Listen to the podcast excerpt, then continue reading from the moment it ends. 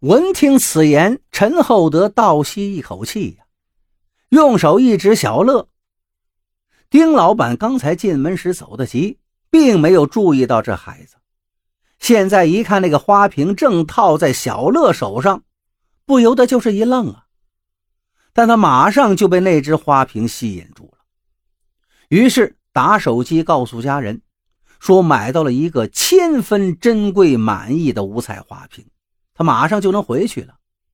无论如何，也要让他父亲在临终之前一饱眼福，满足老人家最后的心愿。打完了电话，丁老板又着急了，总不能让这小子套着花瓶上飞机到深圳去吧？他点了一支烟，猛吸了两口，想了想，最后一咬牙。陈先生，眼下只有一个办法了。三个人几乎异口同声的问道：“什么办法？”剁手。剁手？这怎么能成呢？陈厚德跟儿子小乐是说什么也不同意呀。丁老板却道：“我是不会亏待你们的。据我所知，在内地。”因伤失去一只手，最高的赔偿就是十万元左右。现在剁掉小乐的手，我出五十万，医疗费也算我的，怎么样？五十万。小乐听了，深深吸了一口气，他有点动心了。可是陈厚德却“呼”的一声站了起来：“小乐呀，你才十八岁呀，没有手。”往后可怎么办呢？小乐一听，低下了头。这时，老李上前一把拉住陈厚德，道：“老陈，我求求你了，我们可是一辈子的交情啊！没有钱，我女儿怎么办呢？”老李，我知道，可是小乐这么年轻。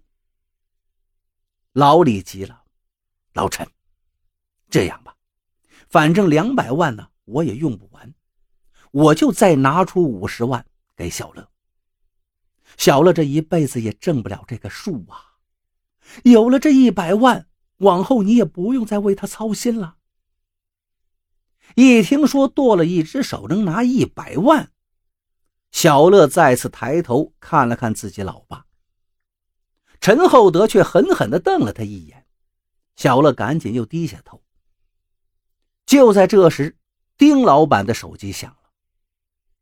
他一听电话，脸色唰一下白了。好，好，我马上带花瓶回去。你们一定要想办法照顾好父亲。丁老板合上了手机，上前抱住了陈厚德，眼泪汪汪。陈师傅，陈先生。我父亲只剩下一口气了，老人家临终前看不到这个瓶子的话，我这下半辈子都不能安生啊！你就劝劝孩子，让他同意吧。面对这种情形，陈厚德也无话可说了，他的眼泪唰的一下下来了，轻轻抚了抚儿子的头。小乐呀，祸是你惹出来的，爸爸现在也没法再帮你了，你自己拿主意吧。说完，他就走出屋子，站到了院子里，默默的抹起了眼泪。小乐想想自己希望渺茫的前途，又想想那轻而易举就可以得到的一百万。最终，他流着眼泪，咬咬牙，点了点头。于是，丁老板当即写下两份协议，内容就是小乐自愿被剁下右手，他跟老李各出五十万元作为补偿。写好之后，老李转身进了厨房，只听他呲啦呲啦磨了好一阵子，一会儿拿了一把明晃晃的菜刀出来。又找来一瓶酒精消了毒。丁老板叹了一口气，说了一声：“我来吧。”这个丁老板看起来很在行的样子，他让陈厚德站到院子里，随时准备拨打幺二零。自己用尼龙绳在小乐的右胳膊弯处紧紧的缠了几道，用来止血。然后又让老李死死的扶住花瓶。这时，小乐朝院子里扭了扭脸儿，看见他爸爸正蹲在地上，背对着屋门。抽烟呢。这时，他忽然发现，原来爸爸的头发都已经花白了。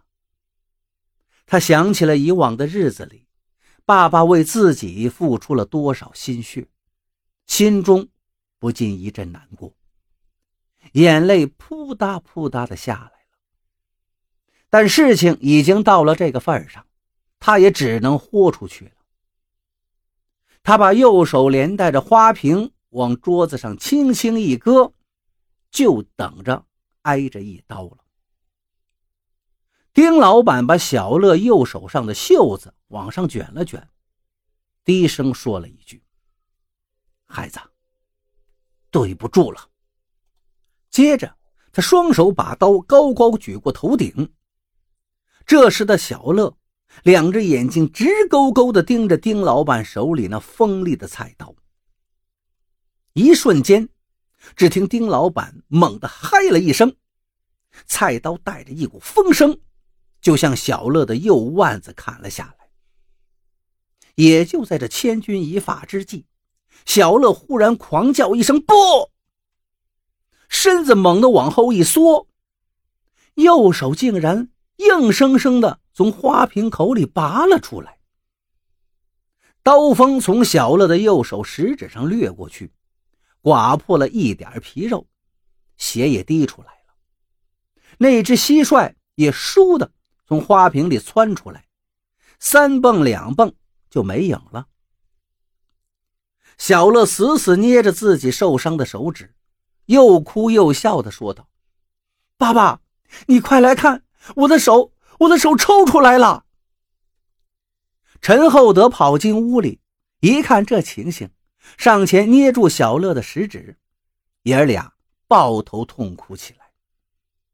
陈厚德哭着问小乐：“孩子，刚才你怎么想到要抽手啊？”小乐是痛悔交加：“爸，我不想没有手啊。”“是啊，孩子。”一个人失去手已经很可怕了，更可怕的是，为了换取一时的财富而甘愿失去手啊！小乐又一阵大哭：“爸爸，我知道错了。”丁老板把钱付给老李之后，抱着花瓶就走了。老李拿着钱去救他女儿了，而这以后。小乐因为玩蟋蟀被剁手的事儿，就在古城传开了。于是，在这里玩蟋蟀的人越来越少了，玩古董的人却是越来越多了。